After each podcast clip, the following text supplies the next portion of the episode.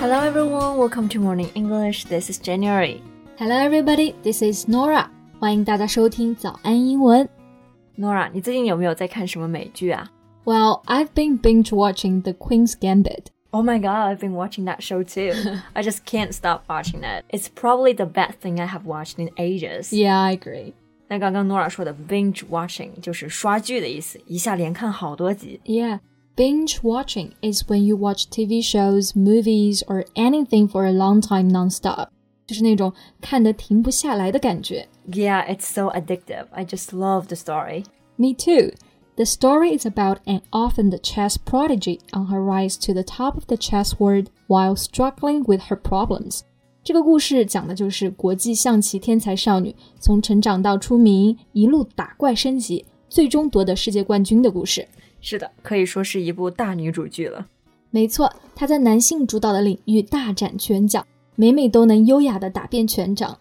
It's definitely a feel-good drama. Feel good 就是使人愉悦的，a feel good drama 我们就可以理解为是一部爽剧。对，虽然我平时不太懂国际象棋啊，但是整部剧看起来非常的扣人心弦。 So, except for the plot, what else makes you love this show so much? Of course, the leading actress of the show, Anya Taylor-Joy, she's more than gorgeous. 是的，我真的太爱她的颜值了，长得非常有灵气，美的就像精灵一般。对我觉得她的每一帧都堪称油画。那我们今天就来聊一聊《The Queen's Gambit》后羿弃兵这部大热剧里面的女主角 Anya Taylor-Joy。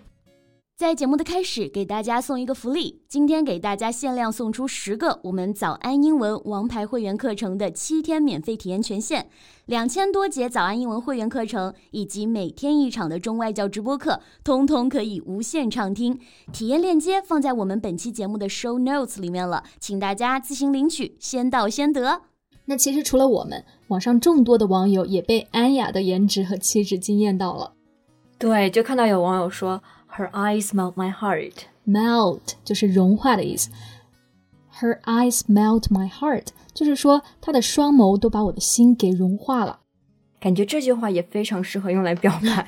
Yeah, Jane, your eyes melt my heart. Stop, I've got goosebumps，鸡皮疙瘩都要起来了。 Anyway, she's got really big eyes. 她的眼睛特别的大，所以我们还可以说 she's got Bambi eyes. Bambi eyes， 这里的 Bambi 就是指的迪士尼动画中的小鹿斑比。我们中文中会说有小鹿般清澈的眼神，那这里就可以用 Bambi eyes 这个表达。Right. 还有网友评论说 she's got that Disney proportion in terms of eyes, nose, and lips. 她的眼睛、鼻子、嘴唇完全就是迪士尼的比例。Proportion 就是比例的意思。She's got Disney proportion，就是说她的五官比例非常像迪士尼的动画人物了。对，就连迪士尼的一名制片人也说，She's like a Japanese anime character made real，就是像日本动漫走出来的那种真人角色。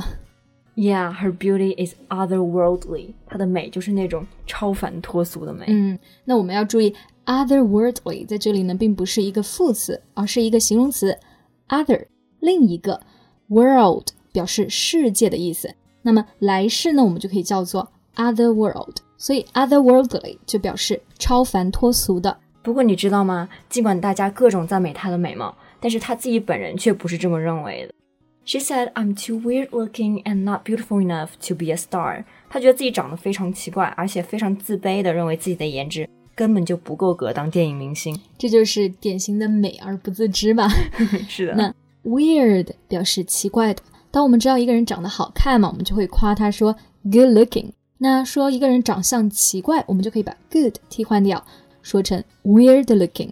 Yeah, and she had a panic attack on Emma because she thought, I am the first ugly Emma and I can't do this. 她就非常担心自己会成为历届艾玛中最丑的一个。嗯，那刚刚说到 panic attack 就是焦虑恐慌症的意思。嗯他对自己的相貌的自卑和恐慌，应该跟他的这个童年的经历比较相关吧。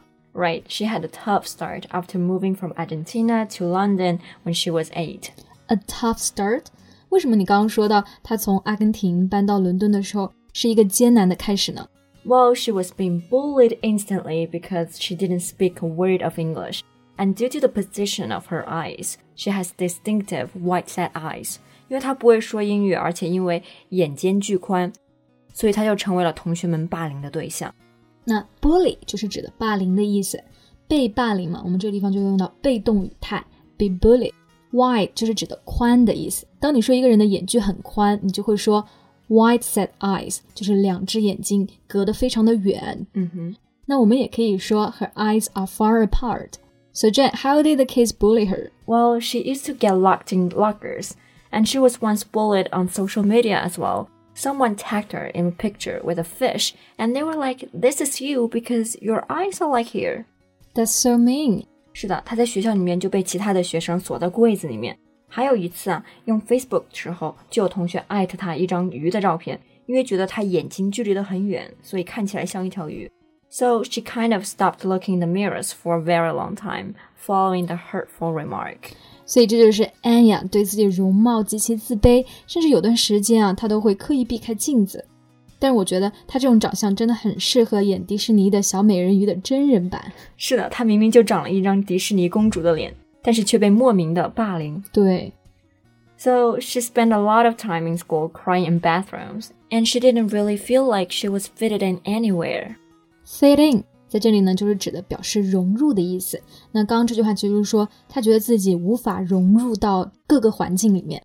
Yeah, because she didn't feel like she could fit in. She felt lonely and depressed, and eventually she decided to drop out of school to pursue acting. I bet this decision terrified her family. 当她做出这个决定要辍学追逐演艺圈的时候，肯定把她的家人们都吓坏了吧 ？Exactly. 那辍学在这里就用了一个动词，叫做 drop out。它也可以做名词，表示辍学的这个学生。比如说，哈佛大学的辍学生就可以叫做 a Harvard dropout. So what happened after she dropped out of the school? Well, Anya actually got a lucky break very soon afterwards. She was spotted by a model scout. 不久之后呢，她就被星探给发掘了。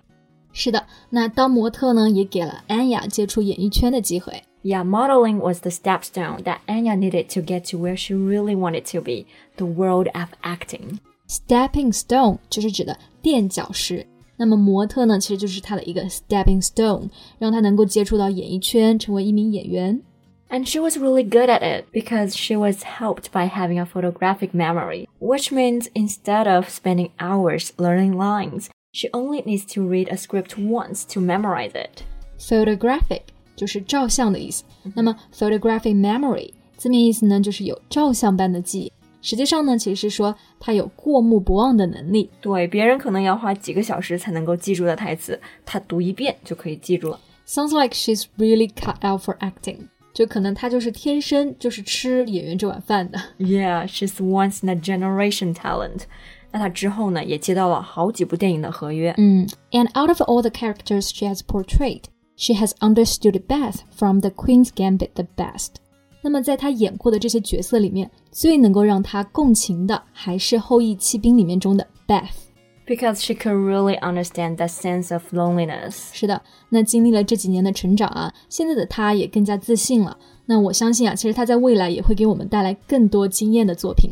Yeah, there's no doubt that she's going to be a massive star。那就请我们拭目以待。今天的节目呢，就到这里了。that's all for today's podcast. This is Norah. Thanks for listening. This is Jen. See you next time. Bye. 今天的节目就到这里了。如果节目还听得不过瘾的话，也欢迎加入我们的早安英文会员。成为会员，您就可以无限畅听我们每天一场免费的中外教直播课，以及两千多节原创系统课程了。今天我们限量送出十个七天免费试听权限，试听链接放在我们本期节目的 show notes 里了，请大家自行领取，先到先得。This podcast is from Morning English。学口语就来早安英文。